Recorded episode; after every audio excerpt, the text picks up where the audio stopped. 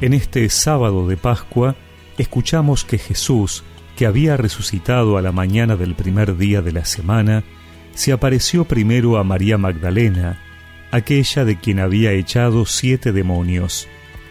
Ella fue a contarlo a los que siempre lo habían acompañado, que estaban afligidos y lloraban.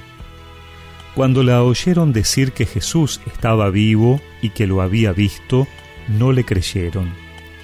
Después se mostró con otro aspecto a dos de ellos que iban caminando hacia un poblado, y ellos fueron a anunciarlo a los demás, pero tampoco les creyeron. Enseguida se apareció a los once mientras estaban comiendo y les reprochó su incredulidad y su obstinación, porque no habían creído a quienes lo habían visto resucitado.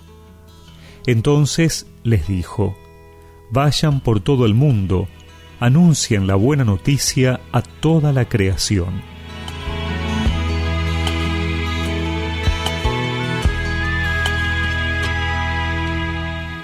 El evangelista Marcos nos presenta un raconto de las apariciones de Jesús resucitado.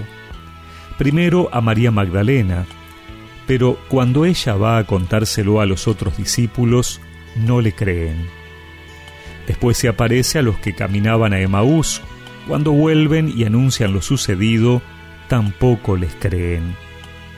Recién cuando Jesús se les aparece a los apóstoles, ahí sí, porque lo ven.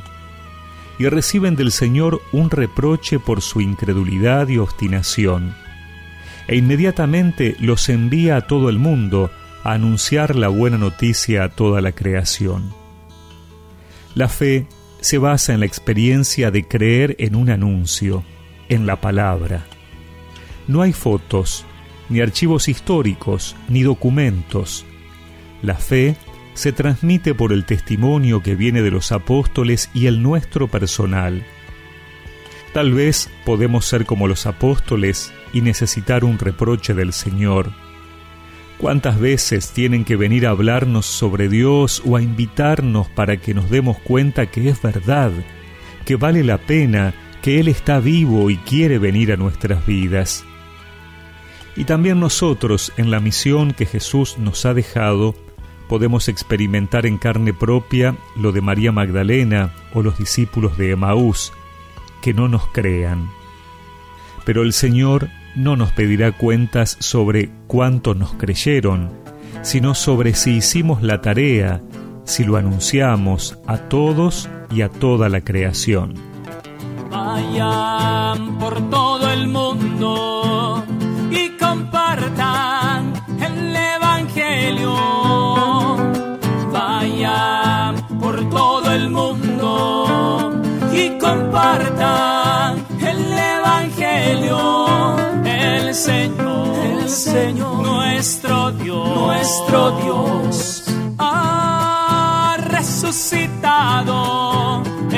Señor, el Señor, nuestro Dios, nuestro Dios, ha resucitado.